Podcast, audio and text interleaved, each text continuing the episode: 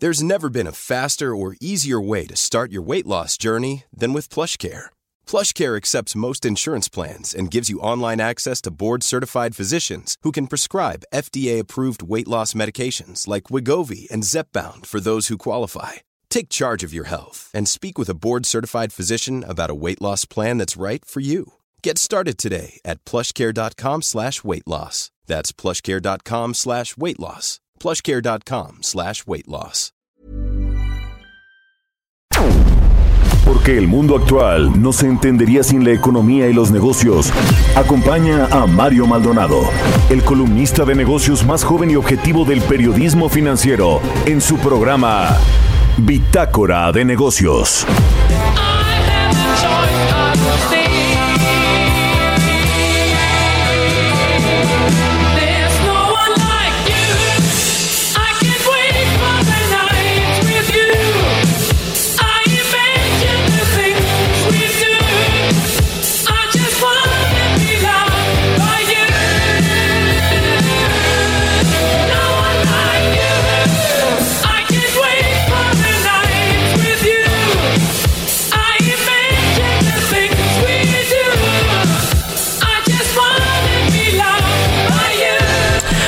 ¿Qué tal? ¿Cómo están? Muy buenos días. Bienvenidos a Bitácora de Negocios. Yo soy Mario Maldonado y me da mucho, mucho gusto saludarlos en este martes 4 de agosto del 2020.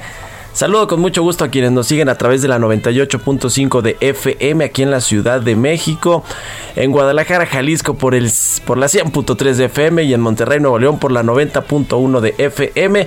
También a las otras estaciones que nos retransmiten en otras ciudades y estados de la República Mexicana, en el sur de los Estados Unidos y a quienes nos siguen a través de la página heraldodemexico.com.mx donde está el streaming de la cabina de El Heraldo Radio. Iniciamos este martes como todos los días con un poco de música. Esta semana estamos arrancando los programas con canciones de bandas con nombres de animales, así nomás porque Jesús Espinosa dice, pues, why not? y esta es de los Scorpions y se llama No One Like You. Me gusta, la neta, es una, una, canción clásica. Así que iniciamos este martes 4 de agosto con eso y ahora sí vámonos directo a la información. Vamos a hablar con Roberto Aguilar, como todos los días, nuestro analista, experto en temas de mercados financieros, economía internacional. Bueno, pues mucho que platicar sobre lo que sucede en los Estados Unidos con esta eh, pues eh, esta nueva inyección de liquidez a la economía estadounidense. Todavía no hay un acuerdo en el Congreso. Pero mientras eso sucede, pues el asunto de la elección se calienta cada vez más y Donald Trump pues se, ve, se vuelve cada vez más loco. En fin, vamos a hablar de esto y de cómo le afecta eso a la confianza de los inversionistas y de los mercados, que es muy importante. Eh, bueno, pues hay también noticias con respecto a las empresas tecnológicas. Eh, esto está animando a los inversionistas globales. Está todo este asunto de TikTok y la adquisición que va a ser Microsoft de esta red social en los Estados Unidos. Pero es todo un tema ahí con la guerra que tienen China y este país que encabeza Donald Trump, quizá ya no por mucho tiempo. Habrá que ver qué sucede en las elecciones de noviembre. Vamos a hablar también con Ernesto O'Farrill, el presidente del Grupo Bursamétrica, como todos los martes, cómo nos fue en junio al PIB del segundo trimestre. Rebotó un poquito la actividad económica. Es una tendencia que se puede mantener o no. Lo vamos a platicar con Ernesto Farril. Vamos a hablar también con Carlos Capistrán, él es economista en jefe para México y Canadá del Bank of America. Eh, los especialistas prevén que la caída del Producto Interno Bruto de México va a ser de 10.02%. Ayer se dio a conocer esta encuesta de expectativas del Banco de México para el mes de julio. Bueno, cada vez peor en los pronósticos, esa es la verdad. Esta encuesta además dice que va a haber más inflación, un tipo de cambio pues no tan favorable para México. En fin, vamos a analizar con Carlos Capistrán esta encuesta del Banco de México que hace todos los meses con expertos del sector privado en México y en, el y en el extranjero. Y también vamos a platicar con Juan de Villafranca, el director ejecutivo de la Asociación Mexicana de Laboratorios Farmacéuticos pues bueno, estas, esta nueva ley de adquisiciones que se reformó en el Congreso y que le va a permitir al gobierno federal comprar los medicamentos en el extranjero a través de esta oficina de la ONU. Eh, pues muchos laboratorios, a pesar de que van a poder competir, van a emitir eh, también juicios de amparo. Bueno, van a ampararse para que se pues respete, no sé, algunas cosas que tengan que ver quizá con el TEMEC, con algunas inversiones que han hecho estos laboratorios en México y que ahora pues eso no se va a respetar. En fin, vamos a entrarle al tema que es un tema pues muy polémico y que pues da mucho de qué hablar. Así que quédese con nosotros aquí en Bitácora de Negocios, se va a poner bueno. Son las 6 con 6 de la mañana. Vámonos al resumen de las noticias más importantes. Lo tiene Jesús Espinosa.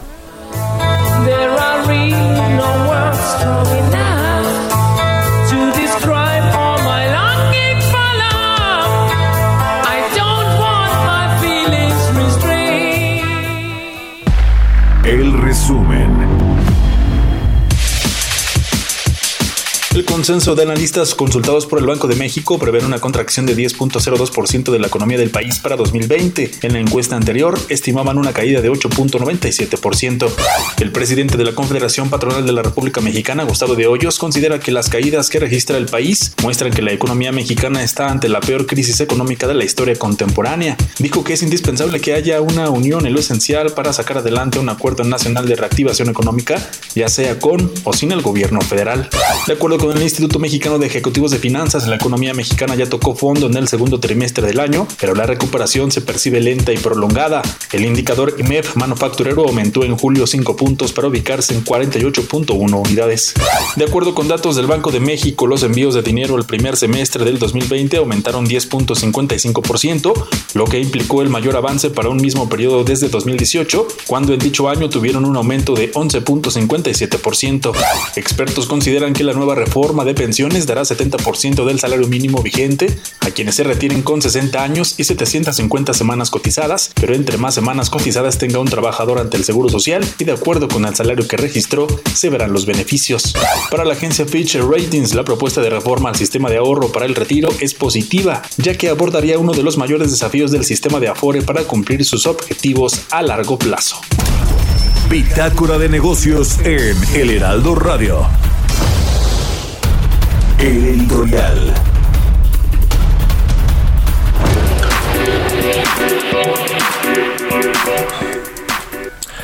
Oiga, pues ayer le platicaba de esta nueva distribuidora de medicamentos que va a echar a andar el gobierno federal. Eh, pues va a ser una empresa privada, perdón, una empresa pública al revés. Le va a quitar a los privados esta, eh, pues este oligopolio que ciertamente sí tenían tres o cuatro distribuidoras de medicamentos en el país. Pero a ver, vamos a eh, echar una mirada hacia atrás, hacia lo, lo que ha sido pues esta estrategia de del gobierno federal de cambiar las políticas públicas en muchos sectores y obviamente el sector salud pues no es no es la excepción.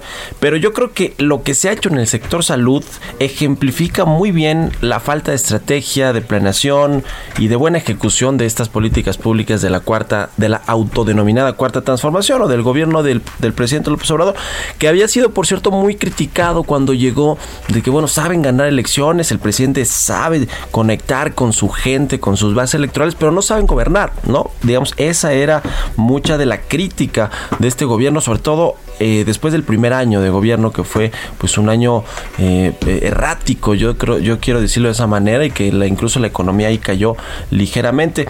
Bueno esta eh, pues estos cambios desde los caps que hicieron a las compras consolidadas de medicamentos desde el año pasado usted se acuerda ahí Raquel Buenrostro la ex oficial mayor de Hacienda que ahora despacha ahí en el SAT pues hizo todo toda una serie de cambios. Y pues cuáles fueron los resultados yo creo que no muy buenos. Los resultados de esa compra consolidada fue que solo se adjudicó el 38% de las más de 3.000 claves que se licitaron, algo que no se veía en el sector anteriormente. Y bueno, eh, después de este asunto vienen todos estos cambios eh, que tienen que ver con crear una empresa que va a distribuir los medicamentos. El presidente, digamos que la tesis del presidente, la hipótesis es que había mucha corrupción. Yo creo que sí había corrupción de estas tres o cuatro eh, farmacéuticas. El problema es que no se los han probado. Yo no veo ningún, ninguna vinculación a proceso por parte de los empresarios, de los exfuncionarios. Pues no, hay investigaciones de la función pública, pero no se les ha comprobado la corrupción corrupción, el cohecho o cualquier otro delito por el que se los persiga. El asunto es que eh, hay desabasto, ha habido desabasto en las instituciones de salud pública. Todo este, eh, eh, digamos, esta crítica y este reclamo que han hecho las mamás de los niños con cáncer.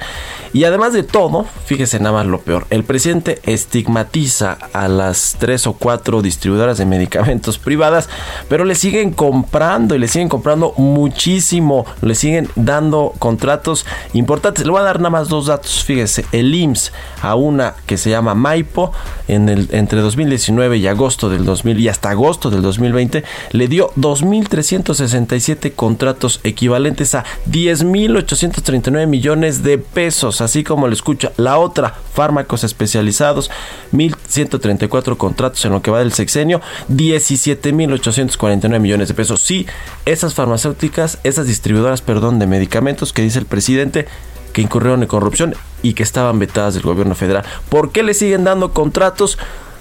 Pues porque no hay quien distribuya los medicamentos y porque hay una crisis y ahora que van a hacer su empresa, que por cierto la va a dirigir David León, el ex coordinador nacional de protección civil, quien tiene cero experiencia en el sector farmacéutico, quien es comunicólogo de formación, ex asesor de comunicación social de Manuel Velasco en Chiapas, ex vocero del Partido Verde, del Partido Verde. ¿Quiere que le siga? Bueno, pues mejor usted, usted usted fórmese su opinión con lo que yo le acabo de decir. Y escríbamela a mi cuenta de Twitter, arroba Mario Mal, a la cuenta arroba Heraldo de México. Son las 6 con 12 minutos. Economía y mercados. Roberto Aguilar ya está en la cabina del Heraldo Radio. Mi querido Robert, ¿también vienes con la espada desenvainada como yo o no? ¿Qué tal, Mario? Pues más o menos. Fíjate que sí está muy complicado el tema. Pero fíjate que los mercados asiáticos subieron apoyados por el dato del sector manufacturero de Estados Unidos, que en julio reportó su mejor nivel en 18 meses. Esto ante el crecimiento de los pedidos. Además, por el avance de las acciones tecnológicas que llevó al Nasdaq, esta bolsa electrónica estadounidense, a un nuevo nivel récord. Estos factores superaron el crecimiento de los contagios en el mundo y también las mayores fricciones entre Estados Unidos y China, que ahora se concentran en el, en el ring tecnológico, por así decirlo. Y fíjate que eh, la economía de Estados Unidos necesita un mayor gasto fiscal para ayudar a los hogares y empresas, además de un uso más amplio de los cubrebocas para controlar de mejor manera el coronavirus. Esto lo dijeron ayer varias autoridades de la Reserva Federal. Es interesante que ayer los llamados para un mayor, una mayor intervención del gobierno se produjeron cuando los legisladores y la Casa Blanca retomaron justamente las conversaciones sobre un nuevo paquete de ayuda gubernamental, incluyendo la posible extensión de beneficios por desempleo, estos que expiraron el pasado viernes. Y luego en este contexto, el presidente de Estados Unidos, Donald Trump, dijo que, dijo que una política de cierre permanente no es un camino viable hacia adelante para combatir la pandemia del coronavirus. Trump habló con periodistas mientras eh, pues está buscando el tema de la reapertura del país o se cuestiona más bien y argumentó que los cierres no previenen futuras infecciones y que otros países han visto un resurgimiento en los casos del virus tras los confinamientos. Así es que bueno, eh, cerrar, eh, revertir esta cuestión sería un duro golpe para las aspiraciones en todos los sentidos de Donald Trump. Fíjate que ayer hablando del tema tecnológico, los títulos de ADT, esta compañía que se dedica a las eh, a la seguridad de hogares, subieron más de 56%, Mario, por la noticia de que Google va a comprar, a comprar 7% de esta firma, algo así por 450 millones de dólares, lo que le va a permitir brindar servicios a los clientes de sus aparatos de seguridad que se conocen como Nest. Interesante lo que está pasando con el tema de la seguridad privada y esta reconformación. Las acciones que también ayer subieron fueron las de las de Apple, que bueno, esto justamente después de su reporte trimestral y luego anunció un split de sus acciones de 4 por 1. Esta empresa está a 140 mil millones de dólares, Mario, de alcanzar un valor de mercado de 2 trillones de dólares. Uno de los ganadores, sin duda, en las empresas tecnológicas y esta en especial. ¿Sigue siendo la de mayor capitalización Apple o, es, o, es, ya la de Jeff Bezos? No, exacto. Amazon. Es Amazon la que, la que está en primer lugar en términos de capitalización. Y hablando también del tema del tecnológico, Mario, fíjate que ayer Alphabet, que es esta controladora de Google, colocó 10 mil millones de dólares en el mercado de deuda. Recibió una eh, demanda por 31 mil millones de dólares. Lo interesante, Mario, es que colocó deuda a un nivel muy bajo de 0.45%. La tasa la dividió en varios tramos, pero uno de mil millones a cinco años justamente va a pagar esta tasa tan baja en el mercado. Y bueno, pues como te decía, también hay un interés muy grande por parte de los inversionistas. El tema de las remesas que sigue siendo una incógnita, ¿no? Eh, mientras el desempleo crece en Estados Unidos y hay todavía eh, pues estas, eh, estos temores de rebrotes y estas situaciones que se, que se han desencadenado justamente en algunos estados donde hay un una alta proporción de hispanos que residen en aquellos estados, especialmente mexicanos, pues se aceleraron a un ritmo de crecimiento en junio, eh, impulsadas por un mayor número de envíos y un aumento en el monto promedio de las operaciones. Y bueno, pues fueron 3.573 millones de dólares recibidos en el sexto mes del año y ya anualizado, o más bien entre enero y junio, llevamos 19.075 millones de dólares. Esto es un incremento del 10% respecto al mismo periodo del año anterior. Y ayer, fíjate Mario, pues el tema que no dejó, eh, pues no, no, no fue ajeno, fue esta actualización de las expectativas de los analistas que consulta el Banco de México. Me llama mucho la atención un tema. El primero es que ya está creciendo, está llegando a una caída de doble dígito y la segunda es que también el tipo de cambio ahora lo vemos mucho más débil. Ayer, por ejemplo, fue la segunda moneda que más se depreció después de que el dólar se recuperara y después de superar un mes el peor que tuvo en 10 años. Así es que muy dependientes también de lo que sucede en los mercados financieros internacionales y el tipo de cambio Mario cotizando en estos momentos en 22.75. Así inician operaciones nuestra moneda mexicana. Bueno, ya terminaron los reportes también del segundo trimestre del año. ¿ah? cómo viste a ver en general cuál es tu tu, tu conclusión de lo que sucedió en el segundo trimestre, que fue donde pegó la pandemia, el cierre de las actividades económicas productivas. Fíjate que quisiera ser más positivo. Hubo muchas sorpresas en términos de empresas que se esperaban, tuvieran buenos resultados, que ya habían sido como, como las ganadoras, ¿no? El caso de las empresas comerciales, algunas de transporte.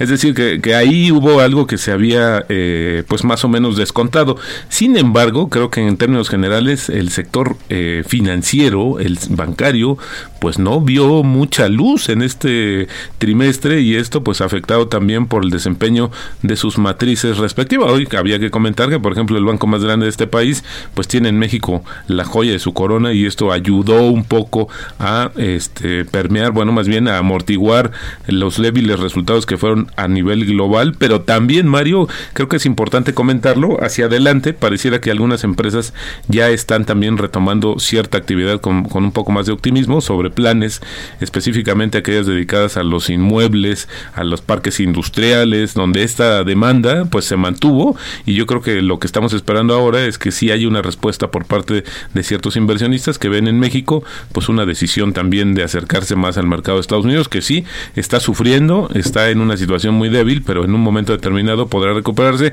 Y así es que muchos están anticipando que podría haber una situación más favorable para ciertas empresas, pero en general creo, Mario, que no fue el mejor trimestre para las empresas mexicanas. No, no, no, para nada, ni para los autos, ¿no? Que, que ya se dio a conocer este reporte de la venta de autos, acumuló cinco meses con caídas y en julio retrocedió 31% a tasa anual, es la caída más profunda desde el 2009, según los datos de el INEGI. Bueno, pues muchas gracias, mi querido. Al contrario, Mario, muy buenos días. Roberto Aguilar, síganlo en Twitter. Roberto AH, son las 6 con 19. Radar Económico. Está en la línea telefónica Ernesto Ofarri, el presidente del grupo Bursamétrica, como todos los martes. ¿Cómo estás, querido Ernesto? Buenos días. Mario, muy buenos días a todos.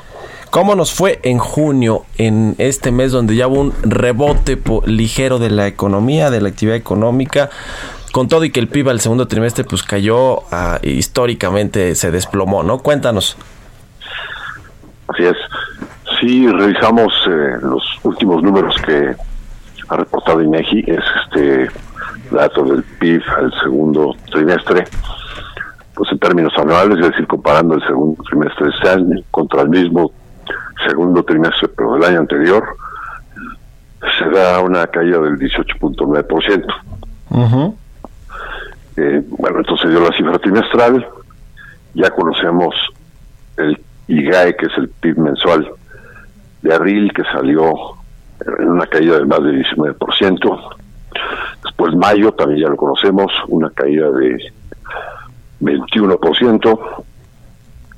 Entonces falta por conocer el dato en sí de junio para comprobar si realmente ahí estamos ya saliendo del fondo o no. Y bueno, pues, eh, pues simplemente por regla de tres, no despeja la incógnita contra el 18.9 y eh, pues con los datos que ya conocemos resulta que el, lo que está eh, estimando el INEGI que pudiera ser la variación de junio es una caída del 15.7. Nosotros tenemos, eh, contamos con tres indicadores de la economía mexicana en Bolsa Métrica. Sí. Más preciso de estos es el IBAM y pues acabamos de publicar el último día del mes pasado el reporte del IBAM correspondiente al mes de junio. Y en base a los datos que hay en el IBAM, que ya son pues, datos que del mes de junio que ya, ya se han publicado como la balanza comercial, la producción y, actividad eh, de ventas de automóviles, las, las ventas de la cadena, las cadenas comerciales en alta, etcétera. Pues con esos datos lo que estamos estimando que pudiera haber sido el dato de junio es una caída del 14.6, no, no, no lejana, un poquito menos eh, negativo que lo que implícitamente está estimando el INEGI para junio. Pero ahora, si vemos las cifras mensuales, variación mensual, aquí está lo interesante. La variación de abril respecto de marzo fue 17% negativo. La de mayo ya fue nada más una caída del 2% negativo y pues resulta que la cifra de junio, en base a lo que estamos estimando de caída o lo que estima INEGI, podría ser positivo en 6%. Sí. 6% anual, ¿no? Cuando cuando esa edad se conozca, pues imagínate cómo se va a poner el señor presidente. Pero es un rebote normal, ¿no? O sea, un rebote que sucede y así va a pasar. Yo creo que los datos ya de este, de este segundo semestre van a ser positivos, pero no suficientes para compensar la caída tan profunda que tuvimos en el primer semestre. Exacto. O sea, muy probablemente, de acuerdo a la encuesta que, conocimos ayer de Banamex, ¿no? pudiéramos tener en el tercer trimestre una variación del 7-8% anual positiva. Eh, bueno, pues esa cifra ya la conoceremos por ahí de octubre, finales de octubre, ¿no? Pero, pues sí, sí, sí es probable, pero como bien me apuntas, pues después de una caída del 18.9, difícil recuperarse. Sí, sí, a recuperar ese nivel sí necesitas un incremento del 40%. ¿no? Sí, oye, estimado, en, en, 30 segundos antes de que nos caiga la guillotina, a ver, ayer el CESP decía, eh, puede ser que estemos ante lo que va a ser un sexenio perdido en términos económicos y que incluso no solo nos quedemos estancados en todo e, este sexenio del presidente López Obrador, sino que incluso tengamos tasas negativas. ¿Tú crees esto posible? Bueno, ya ha habido pronunciamientos parecidos. Eh, recuerdo Bank of America, BBVA, Vancomer, Vancomer, sus economistas ya han hecho esta esta consideración, ¿no? Ya eh, pues sí. tomando en consideración lo, lo que pudieran ser los dos primeros años de caída, una muy tenue recuperación el año entrante, pues ya la carga negativa se está ve difícil. En fin. como no se ve confianza e inversión, va a ser difícil. Muchas gracias, Ernesto. Continuamos en un momento con la información más relevante del mundo financiero en Bitácora de Negocios con Mario Maldonado. Regresamos. Estamos de vuelta en Bitácora de Negocios con Mario Maldonado. Entrevista.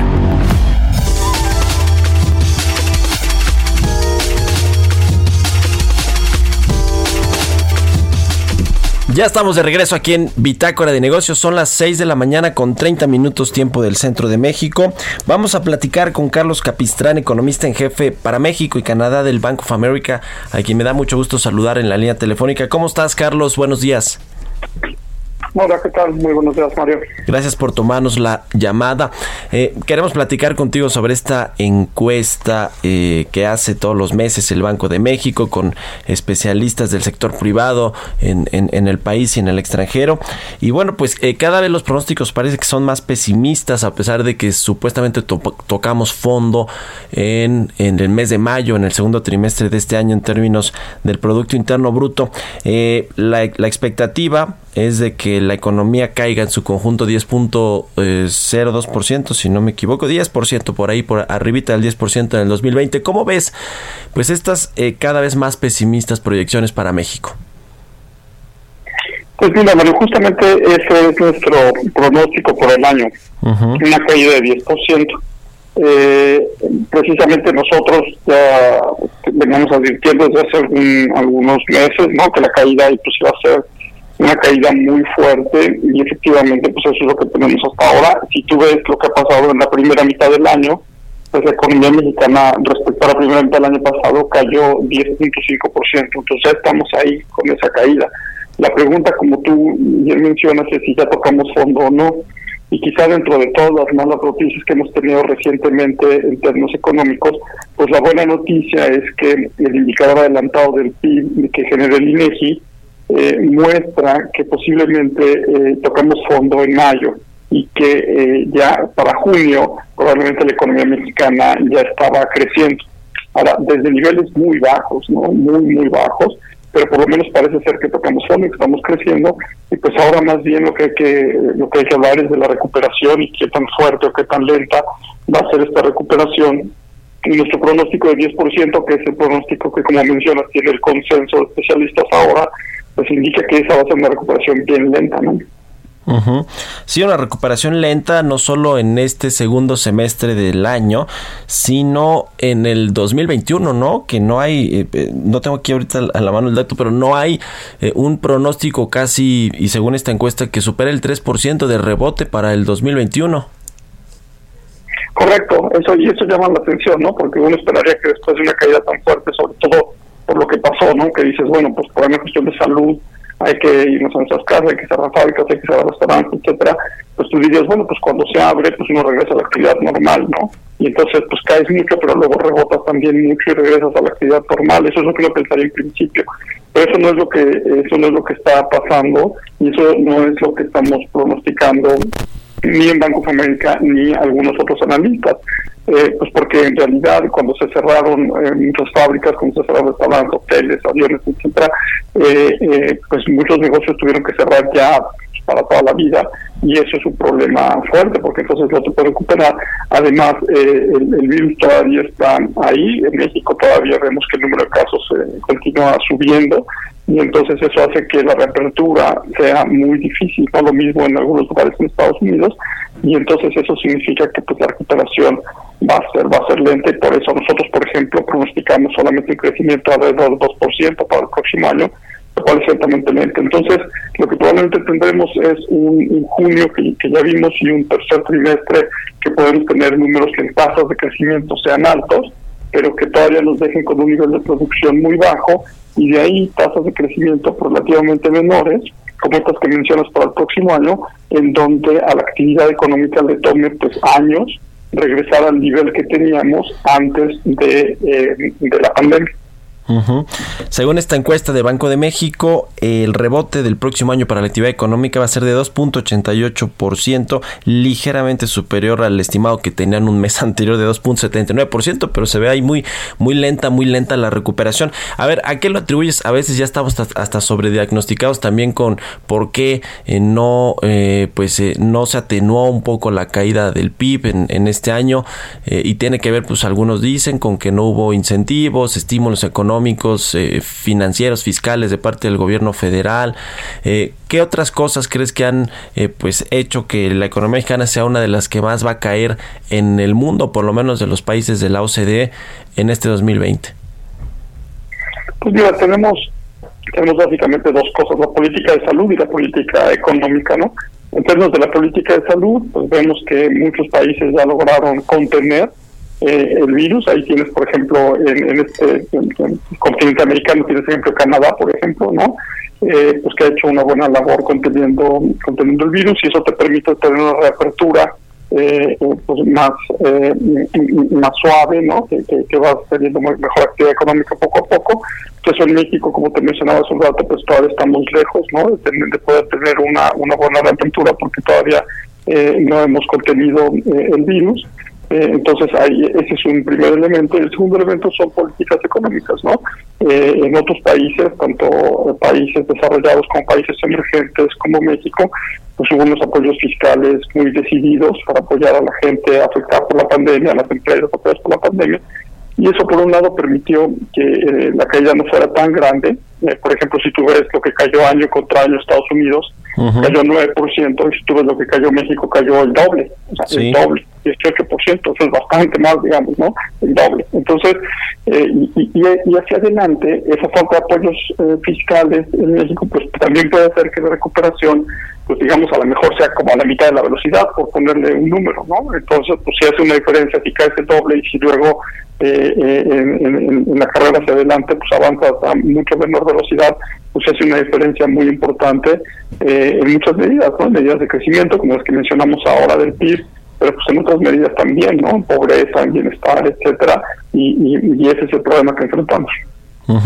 El dato de la inflación, ¿cómo lo ves? ¿Te preocupa? ¿Ves algunos, algunas alertas, alarmas con respecto a esta inflación que están eh, pronosticando los especialistas del sector privado de 3.64% para el 2020? Lo comento porque eh, no sé si fue Jonathan Heath o Gerardo Esquivel quien dijo la semana pasada que esta eh, reducción de tasas de interés pues no había llegado a su fin en este año, que era probable que, que pues se mantuviera esta, esta política monetaria. ¿Cómo ¿Cómo, ves tú este asunto de la inflación? Porque además, pues con una caída tremenda de la actividad económica y que la inflación siga por arriba del 3%, no sé si sea lo normal. ¿Cómo, cómo ves este asunto? Bueno, hay varios comentarios ahí. Efectivamente, su gobernador Esquivel fue el que mencionó que probablemente este aumento de la inflación sea, sea que estamos viendo recientemente, sea transitorio y que por lo tanto eso permite al Banco de México bajar las tasas todavía más eh, recordemos que ya las ha bajado de manera importante, pero siguen altas, el 5% versus cero en otros países, así es que parecería que hay espacio. Eh, y sin duda, en la medida en que la inflación pueda ir, bajando, pues entonces el Banco de México podría bajar más las tasas y eso ayuda al crecimiento. Sin embargo, yo creo que la inflación se va a tardar un poquito más. Yo creo que puede llegar a 4%. Eh, estamos viendo algunos desabastos en la economía, pues el tipo de cambio se sigue moviendo. Hemos visto eh, ayer y, y, hoy por la mañana que el tipo del peso se está depreciando y entonces eso siempre le puede pegar un poco a los a los precios. Entonces yo creo que eh, creo que no hay mucho espacio para, para seguir bajando el Banco de México por inflación. Ahora, si das un paso para atrás, la verdad es que es una caída económica brutal y en México, cuando hemos tenido otras caídas económicas, sobre todo hace tiempo, en los 90, en los 80, estas caídas económicas siempre venían acompañadas de inflaciones muy, muy altas. ¿no? Esa crisis del tequila cae menos que ahora en, la actividad económica, pero se siente mucho peor en la economía, porque la inflación la tienes en, niveles altísimos. Pues ahora, la verdad es que comparado con esas épocas, si la inflación se nos va a 4%, eh, no es un problema muy grave, eh, está contenida y en ese sentido Banco de México ha hecho una muy buena labor de mantenerla contenida, pero sí ciertamente cuando estás en la discusión de qué va a hacer Banco de México la siguiente semana, en septiembre, etcétera, pues ahí sí, eh, si está en 3.60, en 3.80, en 4, pues sí puede hacer alguna diferencia y ahí es donde yo creo que, que la inflación puede subir un poquito más todavía el resto del año. Nosotros lo tenemos hablando el año en 4%. 4%. Bueno, Carlos, ¿cómo ves el asunto de el presupuesto y el gasto público para lo que resta el año y por supuesto el que se va a proponer en, eh, septiembre por parte del gobierno federal de Hacienda al Congreso y que tendrá que aprobarse para el próximo año? Lo pregunto porque pues no sé, eh, yo yo veo al, gobierno con esta política de eh, pues de, de, no sé si base cero, pero sí de ajustar el gasto de esta austeridad republicana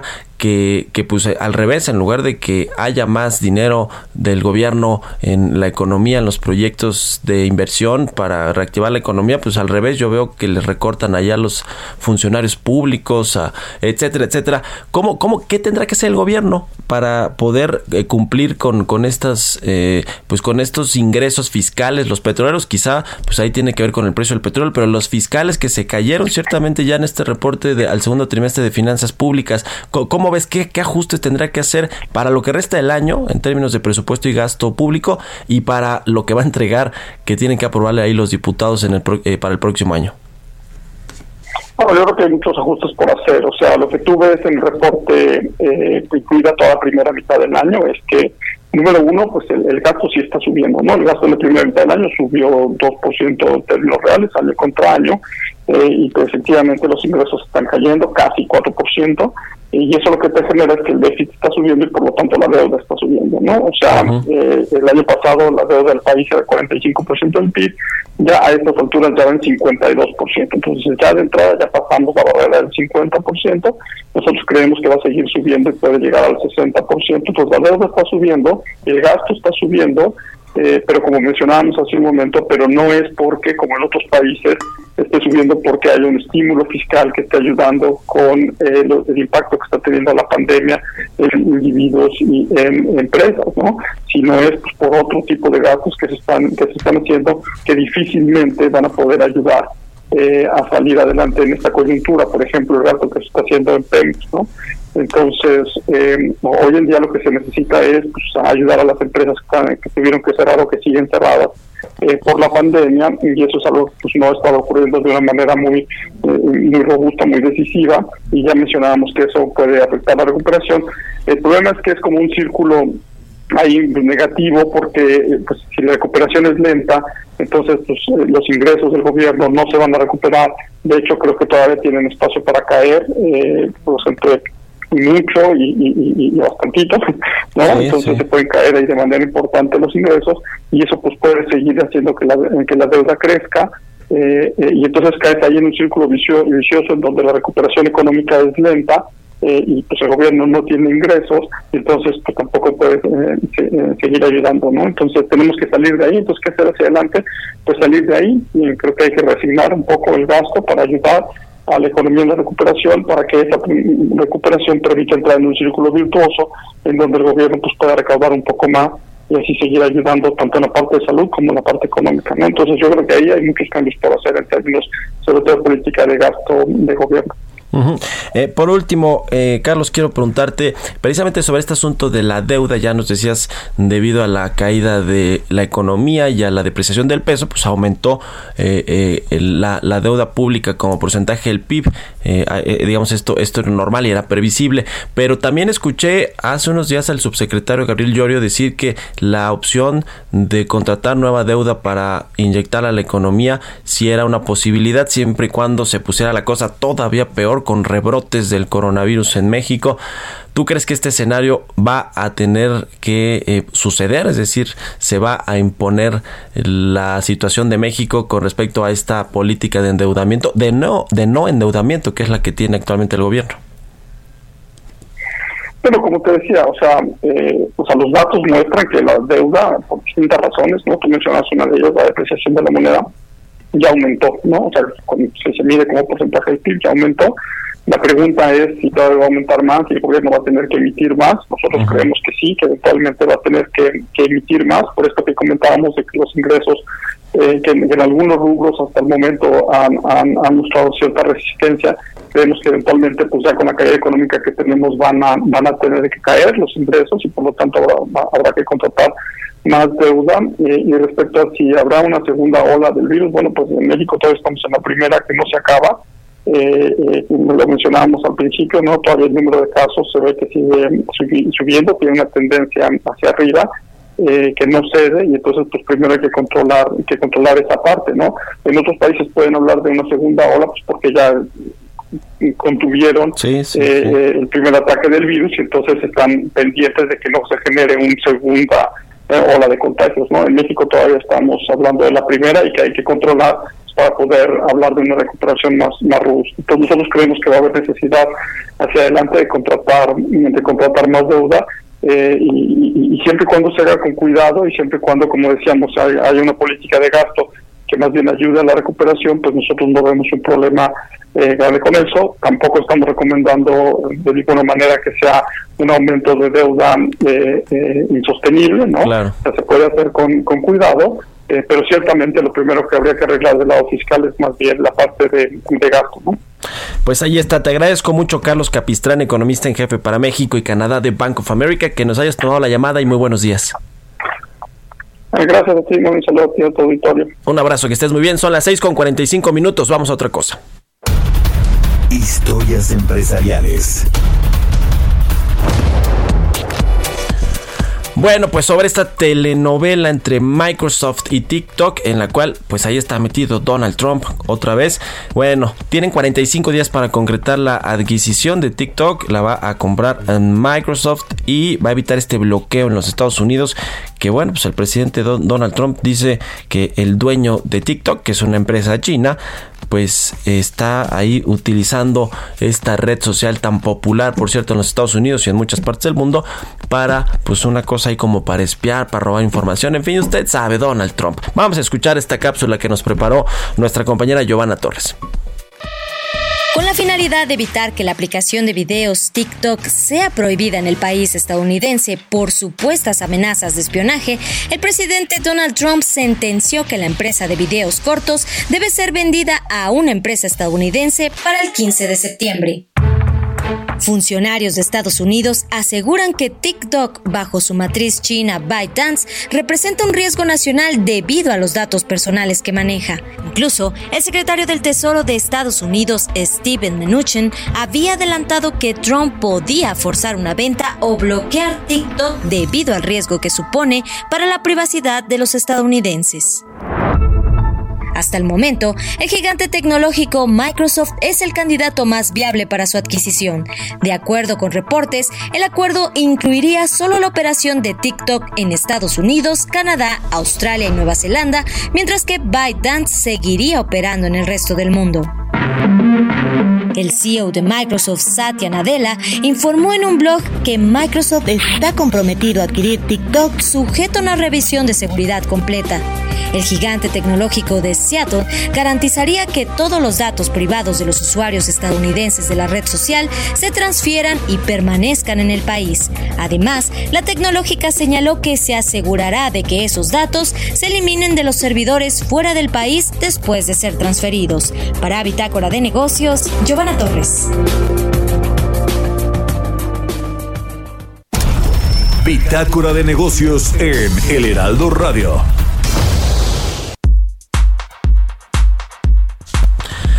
Bueno, pues cambiando de tema y regresando a las, al tema Lozoya, Emilio Lozoya, el exdirector general de Pemex, pues fíjese que un juez ya le había eh, negado dos amparos a, su esposa y a su hermana quienes, eh, bueno, pues buscan obviamente esta protección eh, jurídica para evitar ser detenidas, como el caso de Emilio Lozoya, y que puedan enfrentar algunos eh, cargos, imputaciones que tienen que ver con eh, transferencias de dinero por este asunto de Odebrecht, por otros tantos que tienen, eh, que tiene pues allá cuestas el, el exdirector general de Petróleos Mexicanos, quien por cierto, bueno, quien le hemos platicado, ha tenido una, un trato más que terso y benevolente por parte del gobierno federal, de las autoridades judiciales, de la Fiscalía General de la República, pues está en, en su casa, ¿no? No sé en cuál de todas sus casas, las de o las de su papá, debe de estar durmiendo pues más o menos tranquilo ahí Emilio Lozoya, no tan tranquilo porque vea pues su, su esposa y su hermana no eh, eh, se les otorgaron estos amparos para que pudieran eh, protegerse y evitar alguna pues alguna alguna aprehensión, alguna detención. Lo cierto es que Emilio Lozoya pues ya firmó esta pues orden de, de vaya está en un está vinculado a proceso, está en un juicio, pero lo va a pues llevar desde su casa por este asunto supuestamente de las enfermedades de salud. Es algo que ya se había pactado completamente con el, con las autoridades federales, con el, con el gobierno eh, de México y lo cierto es que pues su hermana y su esposa no la tienen tan fácil, lo mismo que su madre a quien en, en el pues en hace hace ya varios meses fue detenida en Europa y eh, pues eh, eh, tiene también allí un pues una investigación y algún juicio por parte de las de las autoridades mexicanas. En fin, pues este este show creo yo que es el de Emilio Lozoya no se pone, eh, eh, eh, pues no, no, no cambia demasiado. Creímos que realmente iba a ser un pues un proceso muy apegado creo que lo está haciendo pues finalmente porque hubo ahí una negociación pero muy apegado a la ley a la ley pero sobre todo iba a dar este pues mucho de qué hablar no porque se supone que Emilio Lozoya sabe sabe muchísimo de la presunta corrupción que inundó el gobierno de Enrique Peña Nieto y que bueno pues llega hasta lo más alto del gobierno pasado precisamente del eh, presidente del expresidente Peña Nieto que vive allá en España y que está custodiado, por cierto, o vigilado eh, en el buen sentido por las autoridades eh, españolas, pero no porque le tengan el ojo encima y lo quieran detener, como sucedió con Emilio Lozoya, sino porque pues es un expresidente y su rango o su cargo anterior así, así lo amerita. En fin, veremos qué sucede con este tema de Emilio Lozoya. Cambiando de tema, fíjense que ya no, no tuvimos un problema ahí con, con, las llamadas para contactar a el director de la Asociación Mexicana de Laboratorios Farmacéuticos, a ver si lo, si lo pasamos para mañana, ya casi se nos va a acabar el tiempo para hacer una, una entrevista eh, larga. Queríamos entrar ahí a este tema de los amparos, de los juicios de amparo que varias farmacéuticas pues están elaborando y que van a interponer en contra de esta pues de este cambio a la ley de adquisiciones del sector público que le va a permitir a el gobierno pues hacer esta adquisición, esta compra de medicamentos en el exterior, eh, sobre todo porque viene esta compra consolidada que es una compra muy importante de medicamentos eh, y de otros insumos médicos para el sector de salud público en México y que bueno se va a hacer ahora con fabricantes extranjeros muy probablemente de la India muy probablemente de China y de otros países que manufacturan más barato y que pues a ver si cumple con todos los requisitos que deben de tener los medicamentos. Ya después cuando lleguen, que ese es todo un tema logístico, a ver cómo le sale esta compra consolidada en el extranjero, pero además cuando lleguen pues ahora lo van a tener que distribuir con lo, con lo que ya le decía una nueva empresa pública del gobierno federal que va a entrar en operación en teoría el 15 de agosto. No están contentos, por supuesto, ni los distribuidores, aunque ya le decía cuántos contratos les han dado multimillonarios en este gobierno, a pesar de que tienen un, un estigma del presidente donde les llama corruptos y eh, se apoderaron de ese mercado, son un oligopolio y controlan los precios y todo eso. Que yo creo que sí también, a ver, sí hay algo de eso o mucho de eso, pero no puedes llegar a decir, bueno, corto de tajo todo eso y a ver después cómo le hago para entregar los medicamentos. Creo que debe ser algo más planeado más planeado, con una mejor planeación, estrategia y ejecución, pero bueno, en fin, porque los más afectados quiénes son, pues los que no a los que no les llegan los medicamentos, ¿no? Como con este asunto de las compras consolidadas del año pasado, eh, que bueno, pues a quienes afectaron, pues fueron al, desabasto de, las instituciones de salud pública y a las personas, ¿no? Ese es, ese es el gran tema, que cambien, si quieren hacer su empresa pública, que la hagan, pero que la hagan bien y que funcione, no que no funcione como no funciona el INSABI que desapareció el seguro popular y ahora pues nos encontramos con que no tiene reglas de operación y entonces pues hay un cuello de botella y no funciona. Ese es el problema, ese es el gran problema, creo yo. Pero bueno, mañana vamos a hablar con Juan de Villafranca, el director de la Asociación Mexicana de Laboratorios Farmacéuticos, para ver cuál es la estrategia que ellos tienen y cuáles son los argumentos de por qué debería, debería de eh, pues, eh, tomarse en cuenta todo lo que han hecho estas empresas. Y bueno, pues le recomiendo también la, eh, la, portada del Heraldo de México en su versión impresa y digital el día de hoy sobre este tema de las remesas históricas, que ahí sí déjeme decirle si se la voy a dar al presidente López Obrador, porque él decía, a ver, las remesas van a seguir subiendo en nuestros paisanos, etcétera, etcétera. Y pues sí, sí siguen subiendo y hay mucho dinero que llega de Estados Unidos y eso ha paliado eh, parcialmente la crisis económica en México. Pero imagínense si no las tuviéramos, si no tuviéramos a todos estos paisanos mandándonos dinero acá a las familias mexicanas, la crisis todavía sería peor. En fin. Bueno, pues con esto nos despedimos. Muchas gracias por habernos acompañado aquí en Bitácora de Negocios en este martes. Quédese aquí en el Aldo Radio con Sergio Sarmiento y Lupita Juárez. Y nosotros nos escuchamos mañana, ya lo sabe, tempranito a las 6. Buenos días.